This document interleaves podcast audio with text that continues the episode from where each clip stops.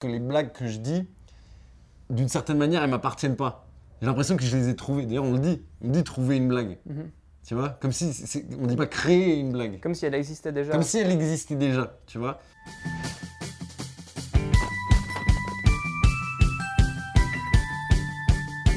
Bienvenue sur la chaîne YouTube de Liberté, le média qui infuse la liberté. On vous propose un entretien hebdomadaire avec une personnalité qui s'intéresse, de près ou de loin, à la liberté. Dans ce hors-série Libérard, on s'entretient avec des personnalités artistiques pour parler de leur œuvre et de liberté. Salut Alexis.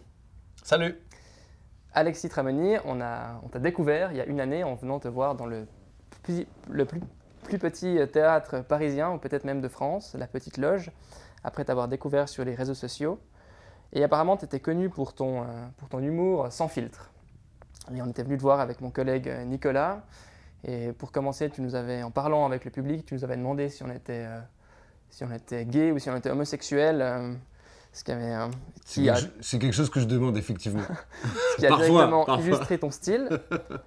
Et puis, tu es connu pour ça. Alors moi, je me suis demandé, en préparant cette interview, de quoi rêvait le, le petit Alexis? Quel était son rêve? Est-ce que c'était un rêve de devenir un jour humoriste? Alors, déjà connu, c'est relatif. Et euh, ensuite, quand j'étais petit, je me rappelle pas trop d'être. euh, d'avoir été rêveur, d'avoir été. euh, euh, je me rappelle surtout que j'aimais jouer, que j'aimais. J'étais, j'étais joueur, j'étais plus à passer mon temps à, raconter des conneries, à faire des, à faire des bêtises, à jouer dans ma chambre. et ensuite faire des bêtises pour les raconter aussi.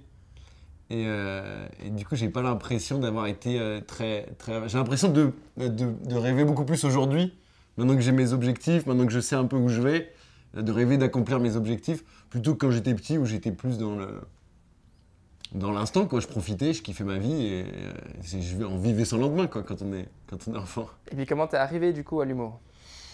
Euh, L'humour, euh, c'est plus. euh, ouais, c'est. c'est- pas, je, dirais pas qu'on arrive à l'humour comme on arrive à un métier dans lequel, euh, par exemple, tous mes potes qui ont mon âge, ils ont fait des études qui étaient larges. Ensuite, ils se sont spécialisés, ils ont trouvé quelque chose qui les intéressait dans leur spécialité. Après, il y avait du travail et pas du travail. Hein, parce qu'ils s'est libéré, ils ont, trouvé un truc et ils sont arrivés quelque part. L'humour, c'est plus, euh, plus une nécessité, quoi. Si je faisais autre chose, je, serais malheureux, je pense. Donc, euh, donc moi, après le bac, j'ai passé le bac. Après, je suis parti, comme tout le monde, faire économie-gestion à la Sorbonne. Et euh, à Tolbiac, c'était la pire année de ma vie. Et du coup, j'y suis jamais allé. Et, euh, et après, euh, en, ouvrant le premier bouquin d'économie à la première page, une semaine avant les partiels, que j'avais jamais regardé, j'avais jamais lu, j'ai lu une page, et je me suis dit, mais je vais jamais faire ça de ma vie, en fait. Jamais je ferai tous les efforts pour euh, apprendre des trucs qui m'intéressent pas, que j'ai pas envie de faire, euh, et ben, pour passer ma vie à, faire des trucs que, que je veux pas faire. Donc j'ai fermé ce bouquin et je me suis dit, je vais partir dans une école de théâtre. J'ai choisi les cours Florent parce que c'était le truc le plus connu. J'ai fait trois ans de cours Florent. Et après trois ans de cours Florent, où euh, j'ai fait des rencontres intéressantes, mais bon, les jeunes acteurs n'étaient pas dans mon. Dans mon parce que tout le monde me détestait. Pourquoi? Pourquoi on te détestait Parce que euh, j'étais pas dans une euh, mentalité d'élève acteur qui veut apprendre le théâtre. J'étais dans une mentalité d'humoriste. Mhm. Donc j'étais là, je rigolais. Euh, quand j'étais sur scène, c'était vraiment pour, pour m'amuser. euh, et les humoristes, on a cette, cette, cette, cette nécessité de se moquer de l'institution, de se moquer de tout ce qui est établi. C'est le questionnement de, de ce qu'est ça. Donc je me suis, dès que je suis arrivé dans l'humour, je me suis très bien entendu avec les humoristes et je me suis fait plein de potes. Alors qu'avec les jeunes élèves, euh, acteurs, euh, ils, ils aimaient pas du tout mon, mon- mon impertinence, quoi. Donc, c'est un peu là déjà que tu as commencé à découvrir euh, ton style personnel, ou en tout cas. Non, je pense pas. Je pense que je l'ai toujours eu. Je pense que j'ai Mhm. toujours aimé euh, faire rire, dire des trucs un peu impertinents, irrévérencieux, etc. C'est toujours quelque chose qui m'a proposé, qui m'a procuré du plaisir, que ce soit en classe, que ce soit avec les, avec les parents de mes amis. euh, euh, j'ai tou- j'ai toujours aimé dire des trucs. euh, et c'est pour ça que par exemple, je m'entends très bien avec les parents de mes amis. Parce que ceux qui me connaissent depuis toujours, à 13 ans, je leur disais des dingueries, quoi. ok, ok, très bien. On va regarder un extrait d'une de, tes chroniques que tu publies sur les réseaux sociaux pour euh, que notre public se fasse un peu une idée de, ton style. C'est pas forcément très représentatif, mais à mon avis, c'est une très bonne chronique qui, est drôle, à mon sens, et qui illustre en partie euh, ce que tu fais. On parle de 6500 morts dans la construction des stades euh, au Qatar. Hein, c'est clairement pas assez pour que je regarde.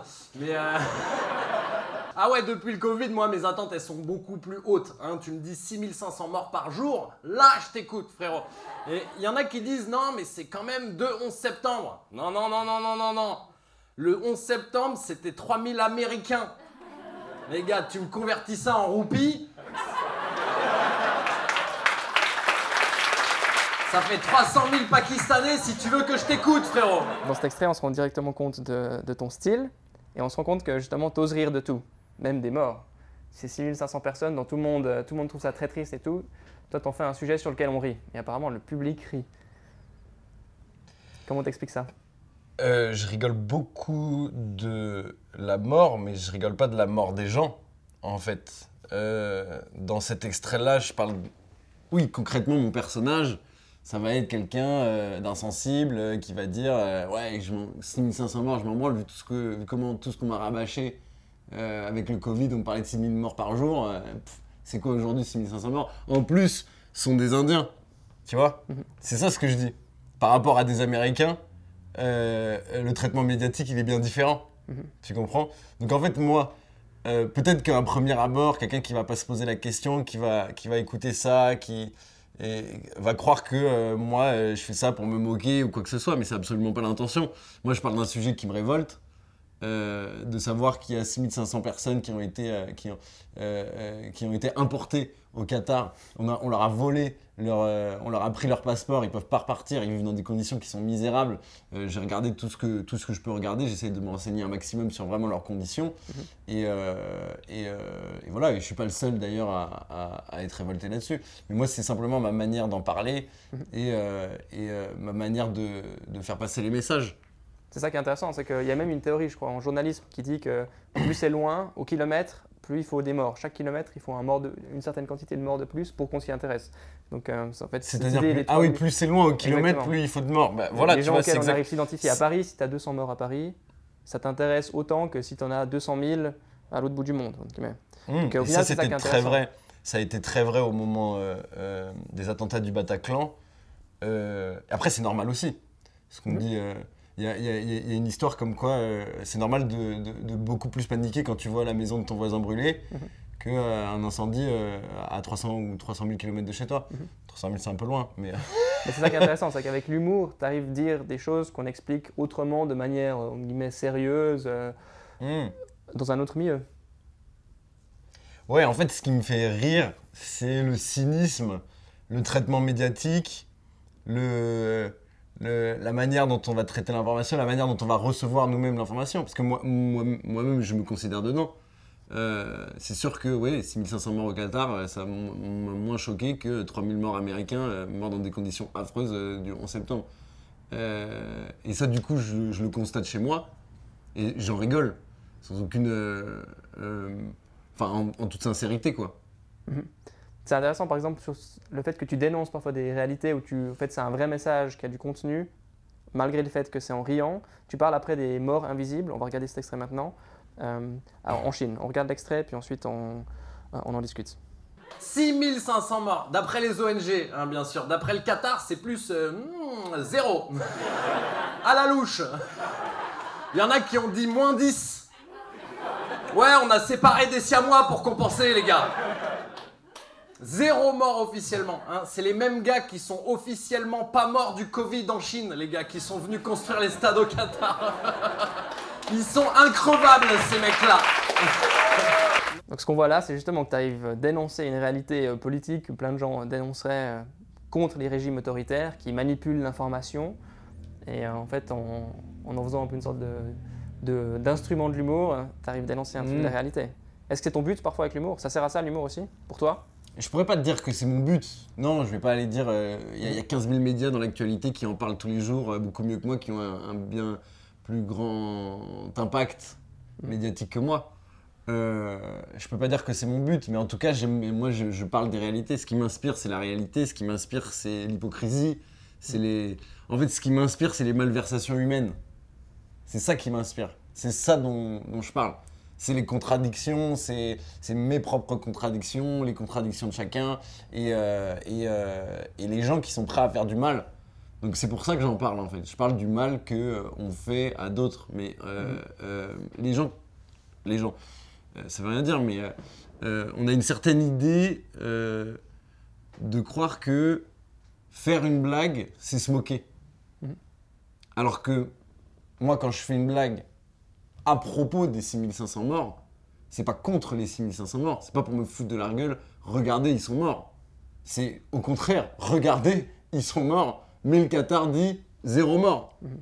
Et c'est ça qui me fait rire. Mhm. Et c'est tout. Et puis donc pour toi, si tu avais une définition de l'humour, ça serait quoi? Parce que l'humour, on peut, le- on peut dire parfois c'est un exutoire, c'est pour parler de choses dont on n'ose pas parler. Parfois l'humour, c'est pour avoir une sorte de pouvoir sur l'autre. Quand on fait rire en société, par exemple, ça permet d'a- d'avoir une certaine stature, un certain statut Bah, social. En fait, l'humour, de base, la base de l'humour euh, chez l'humain, c'est un instinct. Je pense. C'est que voilà, tout le monde a une part d'humour en soi, tout le monde aime rire et faire des blagues. Et en fait, c'est une transmission, c'est un message, c'est une forme de communication, l'humour. Donc on peut faire passer tous les messages, on peut euh, plaire en société, on peut désamorcer une situation un peu tendue, on peut euh, faire passer des messages, enfin voilà, c'est vraiment une forme de communication. Euh, je pense même que c'est la forme de communication la plus efficace. Parce qu'on se rappelle beaucoup plus d'une situation qui nous a fait rire que euh, d'une information lambda euh, qu'on a, qu'on- qu'on a entendu passer parmi mille autres informations. Et à partir du moment où c'est une forme de communication, bah, c'est un art. C'est intéressant, l'humour c'est quelque chose d'universel. Il y a ça chez nous, mais il y a ça aussi sur la banquise probablement. Et il y avait ça dans les Mm. sociétés reculées. Même euh. on a l'impression que les animaux aussi rient. On a l'impression qu'un singe euh, qui fait des singeries, euh, qui voit son pote tomber, euh, parfois j'ai l'impression de les voir rire. C'est peut-être juste mon impression, peut-être que je me trompe. Mais oui, je pense que c'est universel, ouais. C'est sûr, même quelqu'un qui tombe. c'est même pas pour transmettre un message. C'est une réaction à une surprise. C'est dans le sens où c'est instinctif. Ouais, l'incongruité, de sortir quelque chose Ouais, qui sort de la réalité. Une, réaction à une surprise. Et quand il y a une information qui me surprend, et ben moi, je- je- je- j'en ris. C'est pour ça que je, je ris de la mort, parce que c'est toujours, euh, c'est- toujours surprenant. Euh, comment est-ce que tu choisis ce que tu dis? Est-ce qu'il y a des choses que tu t'interdis de dire? Est-ce qu'au contraire, parfois, tu sais qu'il y a un sujet qui va un peu provoquer? Où tu te dis, ah ouais, ça, c'est, ça on va en parler. Tu parles souvent des thématiques qui sont presque, entre guillemets, simples, on pourrait dire. t'as dit quoi, pardon, j'ai pas entendu Euh, est-ce qu'il y a Je parle que- souvent des... Tu parles souvent de thématiques, Ah, de thématiques, pardon. des thématiques euh, en fait, au final assez actuelles, je pas, du wokisme, donc liées au féminisme. Euh, je sais pas, tu, tu critiques par exemple des fois les féministes, enfin tu critiques, tu fais des blagues sur les féministes. Je, je parle beaucoup du militantisme en général. Mhm. C'est le militantisme qui m'intéresse, quelle que soit la cause. Euh, féministe, LGBT, même le militantisme de droite, la récupération politique, tu vois, ce qui Mhm. s'est passé avec l'affaire Lola, euh, c'était le gros sujet d'actualité. Évidemment, en tant qu'humoriste, c'est hyper délicat d'en parler. Moi-même, j'étais choqué, on était tous en deuil. Euh, J'avais aucune volonté de faire des blagues dessus, mais au moment d'écrire ma chronique, je pouvais pas faire genre Hum, alors c'est quoi l'actualité cette semaine? L'actualité c'est ça, je suis obligé d'en parler. Donc comment moi j'en parle? Je parle de la récupération politique de l'extrême droite sur ce, ce sujet-là. Mhm. Et la gauche qui est en mode Oh regardez ce que fait l'extrême droite pour, euh, pour s'indigner.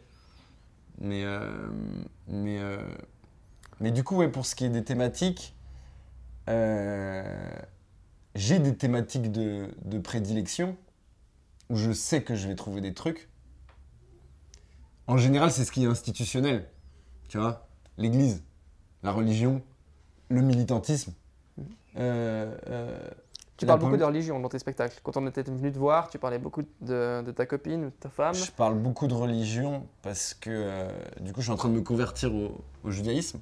Donc vraiment, ça c'est pas une blague. Dans ton spectacle, Ça, c'est pas une blague. Ok, dans ton spectacle, t'en parles, on sait pas vraiment si c'est une blague ou pas. Non, non, j'en parle parce que, en fait, je parle des juifs parce que du coup, je, je, je, je les fréquente, je les connais, que ma femme est juive, est juive que mes enfants sont juifs, euh, que moi j'arrive dans une nouvelle famille euh, et, je découvre une, certaine euh, culture, euh, enfin une certaine différence culturelle. Et ça, c'est la base de l'humour aussi, la, différence culturelle.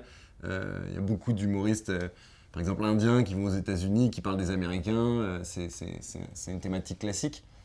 Et euh, ouais, je parle beaucoup de religion parce que euh, je suis très intéressé en fait par, par tout ce qui est euh, institutionnel, par tout ce qui est de l'ordre de la loi, la loi divine. J'ai grandi moi dans le catholicisme. Euh, j'allais pas à la messe tous les dimanches non plus, mais euh, j'ai bien saigné le catéchisme, j'ai bien saigné le, catholicisme, etc. Et, euh, et, en fait, le fait que, de savoir que mes enfants, en espérant que j'ai des enfants avec ma femme, parce que c'est l'objectif, euh, seront, euh, seront euh, élevés dans une autre religion que ça, et ben, ça me pousse à vouloir apprendre sur cette religion. Et du coup, le fait de connaître le catholicisme, le fait de connaître le judaïsme, et ben, moi, je parle du judaïsme, toujours avec cette irrévérence, parce que j'aime la blague. Et c'est pour ça que du coup, j'ai- un, un vrai public juif. Parce qu'ils me voient arriver, ils savent que j'en parle avec amour, Mhm. puisque je suis, je suis là-dedans. Et du coup, quand il y a de l'amour, il- on, peut, on peut dire ce qu'on veut. Ça, c'est pour- intéressant. C'est pour ça que nos amis, on, on peut les tailler. Mhm. C'est pour ça qu'un pote qui s'est fait larguer, je peux lui dire frère, t'es une merde, et il va se marrer.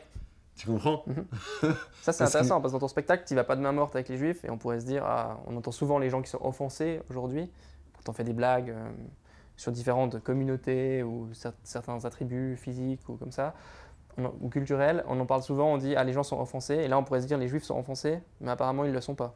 Bah, en fait, mm, euh, je peux pas parler au nom des juifs. hein. Mhm. Je peux pas, je peux pas parler certains juifs ne le sont pas. au nom d'une- communauté. Mhm.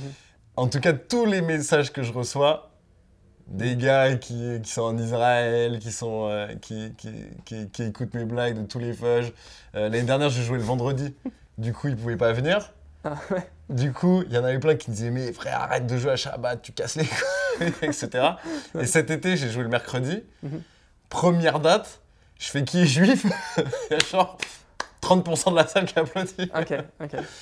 Euh, c'est simple, c'est qu'à partir du moment où, euh, où, euh, où, où c'est pas mal intentionné, c'est pas mal pris. C'est une question d'intention, même si on va faire des blagues qui sont hyper tendancieuses. Mhm.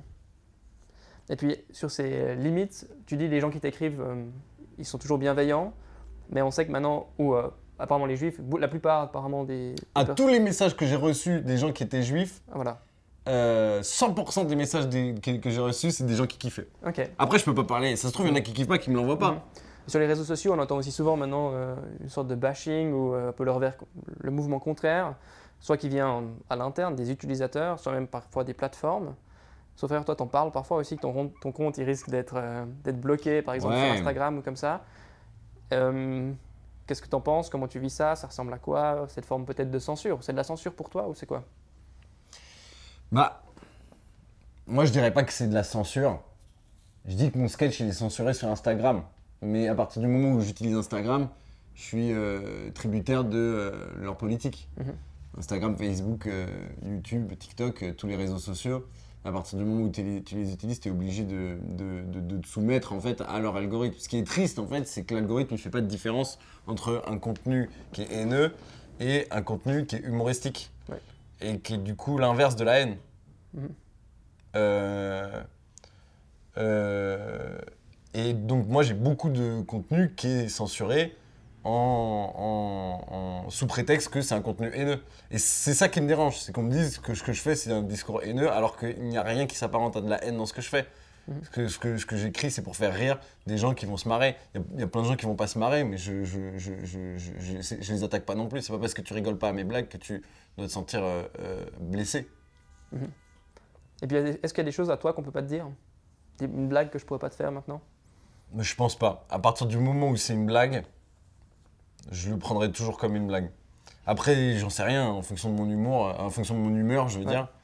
Euh, c'est aussi très lié. L'humour et l'humeur. Il y a une blague que je vais bien prendre un jour et que je vais hyper mal prendre un autre jour. Mhm. mais euh, mais euh, est-ce que est-ce qu'il y a des choses qu'on peut pas me dire? Faut essayer. Faut- en tout cas, je respecterai toujours plus quelqu'un qui, qui, qui essaye de me dire quelque chose que, que quelqu'un qui ne le fait pas. Ok, on essayera en off alors si jamais. Et, euh, et pour revenir sur le choix de mes thématiques, Mhm. euh, c'est vrai qu'il y a des thématiques qui vont m'inspirer, où je vais me dire, ça c'est sûr qu'il y a des blagues qui se cachent derrière. Donc je vais creuser, je vais trouver des vannes, je vais trouver des trucs. Euh, souvent c'est sur les sujets sociaux, sur les discriminations, sur, les, sur, les, sur ce que je disais, l'injustice, l'hypocrisie, etc. Mais après, quand il s'agit de trouver des blagues, j'ai le sentiment, et c'est Jerry Seinfeld qui, qui en parlait, qui est, euh, qui est, qui est un américain, euh, une légende de, de l'humour américaine, euh, qui disait qu'il avait l'impression d'être le prophète des dieux de la comédie. Et ça, c'est quelque chose qui m'a tout de suite parlé, parce que j'ai l'impression que les blagues que je dis, d'une certaine manière, elles m'appartiennent pas. J'ai l'impression que je les ai trouvées. D'ailleurs, on le dit. On dit trouver une blague. Mhm. Tu vois? Comme si. on dit pas créer une blague. Comme si elle existait déjà. Comme si elle existait déjà. Tu vois? Et ça, c'est quelque chose qui me parle vraiment. J'ai vraiment l'impression que. euh, que euh, Mhm. que mes blagues elles viennent du ciel en fait et que j'ai la chance de pouvoir les dire et après en tant qu'humoriste on choisit pas les blagues qu'on nous donne on choisit les blagues qu'on va dire mais moi je fais le choix de à partir du moment où c'est drôle le seul filtre la seule question que je me pose c'est est-ce que c'est drôle et quel message ça renvoie? Il n'y a pas une question il y en a deux Euh, tu vois que ce soit pas de la moquerie gratuite que ce soit pas de la de la, méchanceté, de la haine. euh, je suis dans, dans l'interrogation de ce qui me semble juste ou pas.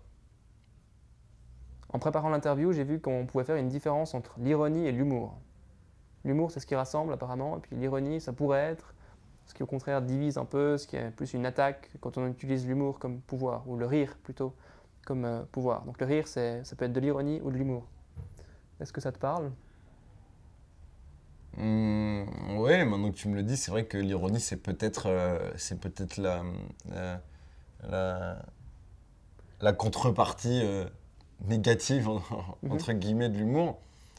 Mais après, tout- en fait, tout dépend d'un contexte. C'est ça, toi j'ai l'impression que tu fais souvent de l'ironie dans tes blagues. Tes blagues qui sont euh, irré- irrévérencieuses. J'utilise- J'utilise beaucoup l'ironie. Et euh, c'est normal. Mais par exemple, quelqu'un qui va poser une question idiote euh, dans n'importe quelle situation donnée, euh, son interlocuteur, il va utiliser l'ironie en disant, euh, en lui faisant remarquer sa, sa- sa- sa bêtise. Donc si l'interlocuteur il se remet en question et il dit c'est vrai que ma, ma, ma, ma question était bête, peut-être qu'il va rigoler aussi. Et s'il se remet pas en question, bah, il va te dire euh, je suis offensé. Mais je pense pas que l'ironie ce soit forcément négatif. Hein. Mhm. Euh, Ouais, c'est tout quoi. Est-ce qu'être euh, est-ce qu'être humoriste, c'est un job de rêve? Oula, non C'est un job dont beaucoup rêvent, je pense. Euh, c'est un job, comme tous les métiers, une fois qu'on a réussi, euh, c'est sûr qu'il y a beaucoup de contreparties qui sont positives. Il y a beaucoup de contreparties qui sont négatives pour les humoristes, que je suis pas encore, hein, mais les humoristes qui ont un grand succès, qui sont hyper médiatisés, qui sont connus, euh, qui ont la chance de remplir des grandes salles, etc. Euh, c'est sûr que c'est un kiff, c'est sûr que c'est un plaisir, mais il y a plein de contreparties négatives. La pression de la médiatisation, euh, la tournée, la solitude, euh, Mhm. le fait de, de faire beaucoup de sacrifices socialement. Tu viens de dire lorsqu'un humoriste il a réussi, mais à partir de quand est-ce qu'un humoriste il a réussi? Pour moi, c'est chacun son objectif, chacun, ses- ses- chacun sa réussite, chacun, son, son, son- chacun sa vie, quoi. Chacun, chacun voit sa réussite comme il le veut. Mhm. Euh, et ça peut être la réussite au quotidien, ça peut être. euh, euh, euh, Il y a des gens qui me disent, je suis choqué hein, quand il y a des gens, par exemple, il y a des gens qui me reconnaissent dans la rue parfois, euh, et ils me disent, mec, euh, t'as percé, nani nana. Je suis en mode, mais mec, mais jamais de la vie j'ai percé. Je suis encore hyper, hyper, hyper, hyper loin de moi, ce que je veux être. En revanche, j'ai un petit succès au quotidien de savoir que, euh, bah, tout seul, avec seulement mes réseaux sociaux, mon travail, mon écriture, j'ai écrit un spectacle, euh, j'arrive à remplir, à jouer devant 100 personnes par semaine, donc c'est pas encore énorme, mais c'est quand même honorable, c'est quand même euh, les- des conditions hyper confortables pour travailler. Euh, mais après, moi, je suis pas satisfait de ma situation. Mhm. J'ai envie de continuer à remplir des salles plus grandes, j'ai envie de faire du cinéma, j'ai envie de faire un film, en fait. Ça, c'est la question à aller venir de quels sont mes objectifs plus tard. J'ai envie de faire un film, de l'écrire, de le réaliser, de jouer dedans, éventuellement de le produire si j'ai de l'argent. Il me manque 5 millions de dollars pour le faire. Est-ce que tu peux vivre de l'humour aujourd'hui?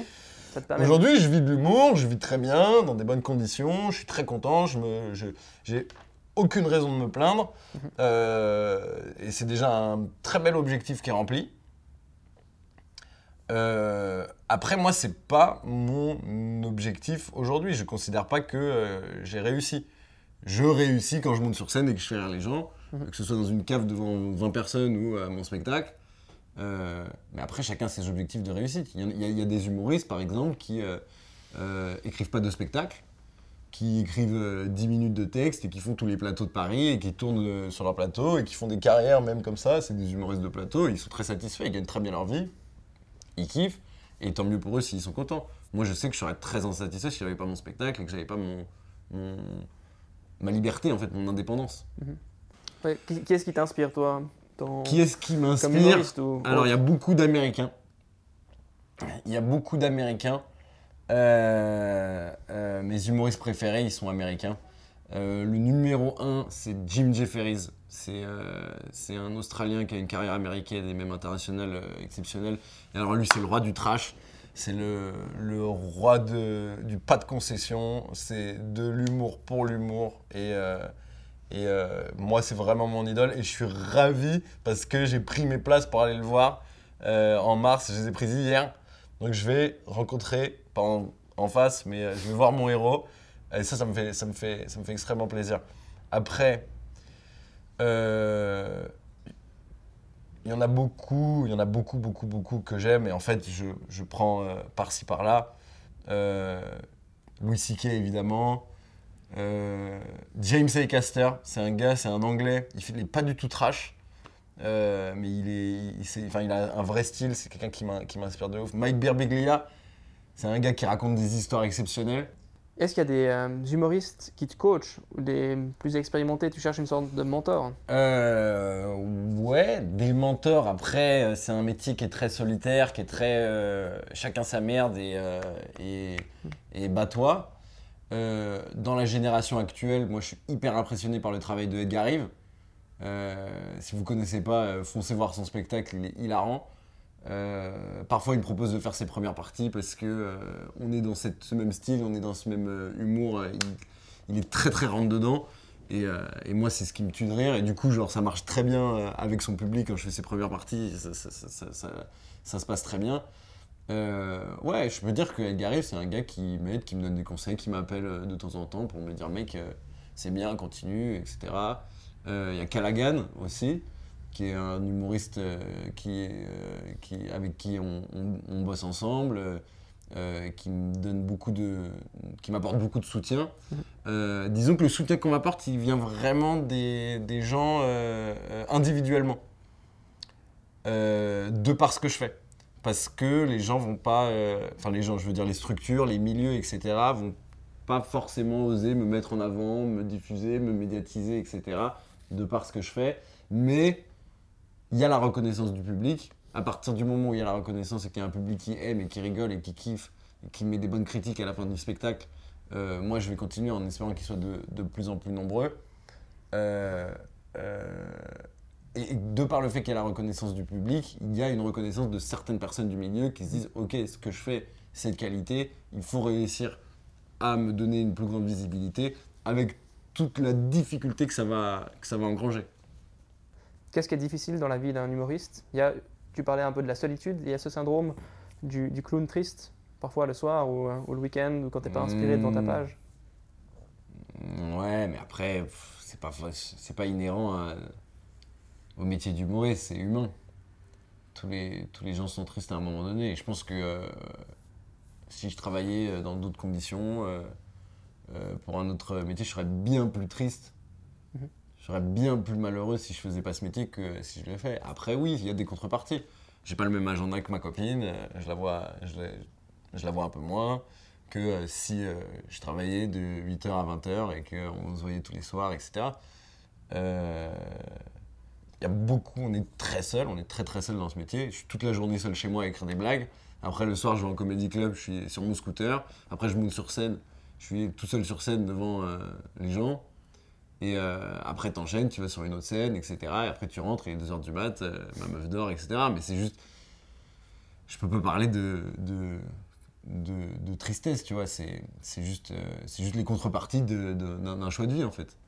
C'est comment avec les autres humoristes Tu dis que tu es seul, tu te déplaces seul.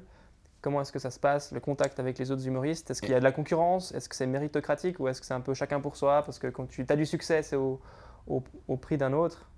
Non, alors ça, moi, j'y crois pas du tout que le succès soit au prix d'un autre. Je pense que chacun qui a du succès mérite son succès et aura le succès qu'il mérite, quel qu'il soit. Que ce soit l'Olympia ou euh, le point virgule, euh, tant que c'est tu arrives à le remplir, euh, tant mieux, c'est le, mieux. Avec les humoristes, il y a une, une, vraie communauté d'humoristes parce que en fait, on est tous des, je sais pas, on est des parias. on traîne entre parias, on est des saltimbanques. Du coup, on fait les scènes, on sait ce que c'est que de bider, on raconte nos histoires de bide, on se marre en disant et là je sors mon contre-bide et ça rigole pas non plus. Donc il y a une vraie proximité, il y a une vraie, euh, il y a une, il y a une- il y a une vraie compréhension en fait entre humoristes. Après, comme dans tous les milieux, il y a des cons et il y a des gens avec qui tu vas bien t'entendre. Donc, moi, j'ai des amis dans le milieu, je m'entends très bien avec eux. On verra si sont des amis avec qui je serai ami toute ma vie ou si c'est des amis avec qui euh, c'est des potes de bureau, euh, j'en sais rien. Et après, t'as des cons. N'importe qui peut être humoriste, n'importe qui peut faire ce métier. Euh, Enfin, je veux dire, faire ce métier à différentes échelles, non. Mais n'importe qui peut demain aller à un open mic, prendre un micro et euh, tester des blagues et euh, sans avoir aucun background. euh, Il y en a qui peuvent être très drôles comme ça, comme euh, la plupart seront, seront mauvais, mais, parce que ça demande beaucoup de travail. Mais du coup, tu as n'importe qui qui peut accéder à ce milieu, ce que je veux dire, Mhm. et que, voilà, comme tous les, comme, comme- comme- comme tous les milieux dans lesquels il y a du monde, euh, il y a des gens que t'aimes, il y a des gens que t'aimes pas, il y a des gens qui vont mal se comporter. Après, il y a des histoires de dingue. Nous, on adore se raconter des histoires, euh, on les appelle les X-Men. c'est des gars, t'es en mode, ok, lui, c'est un, un génie. Les gars très doués dans votre milieu. Non, pas très, Ah. très doué pour faire des trucs que jamais t'aurais pu entendre parler de ta vie dans un autre milieu. Ok. Des gars, ils sont fous. Par exemple, Je peux pas te dire de nom, mais par exemple, des, sans les noms. Je sais pas, des, des, des gens qui pètent un câble, qui sont frustrés, qui, euh, qui vont faire des trucs là en mode mec, dé- dé- détends-toi. D'accord. Et qui font quoi par exemple? On peut savoir. J'ai pas euh, parfaitement d'exemple, mais. Par exemple, il y a des histoires très drôles qui tournent entre nous, des gars qui sont sur scène et qui te lâchent des dingueries, et t'es en mode mec. Qui prennent des risques pour avoir du succès. ou- Même pas forcément, mais juste des gars qui montent sur scène, ils bident, il y a personne qui rigole. Mhm. Et euh, il y a une réplique qu'on se sort tout le temps avec des potes. C'est euh, une histoire qu'un humoriste marseillais m'avait racontée. Euh, Il y a un gars qui monte sur scène, il fait ses blagues, personne rigole. Et là, il s'arrête au milieu de ses blagues, il fait Oh Palo, aide-moi Et ça, c'est des trucs qui nous tuent en tant qu'humoriste parce qu'on sait l'incongruité de ce que c'est de faire ça. Palo, il se trouve qu'il était en train de fumer une cigarette dehors. Du coup, il y a un gros blanc. Et là, il réenchaîne sur ses blagues, il continue. Donc, c'est des trucs qui nous, nous font rire. Et c'est un humour d'humoriste. C'est des trucs qui sont. Tu vois Tu avais anticipé ma dernière question. C'était euh, de quoi rêve euh, Alexis aujourd'hui? Mais du coup, c'est de faire un film ou de quoi d'autre? Ouais, c'est de réaliser mes objectifs, c'est de faire ce que j'ai envie de faire. euh. Tu vois, je serais très heureux si je suis indépendant, du coup que je suis libre artistiquement, euh, après il y a une, certaine notion de la liberté, euh, c'est-à-dire à quel point tu euh, es libre de dire ce que tu veux, même si ça t'empêchera d'accéder à certaines plateformes médiatiques. Tu comprends? Si demain une chaîne de télé m'appelle, ce qui risque pas d'être le cas, pour prendre la chronique ta mère, Mhm. qui me disent écoute, bah, tu peux venir, euh, tu seras diffusé à une heure de grande audience, mais tu pourras pas faire telle blague, telle blague, telle blague, telle blague. Mhm. La question c'est est-ce que je suis prêt à restreindre ma liberté d'expression Ouais. pour avoir une audience plus grande? J'en sais rien aujourd'hui, la, la question s'est pas posée. Il faut te donner combien pour que tu acceptes J'en sais rien, honnêtement. C'est- une question de. une- une- si, si un jour ça se présente, je, je- je- je réfléchirai. Ouais. Pour l'instant, c'est pas le cas. Pour l'instant, oui, j'ai l'impression d'être très libre parce que je suis indépendant.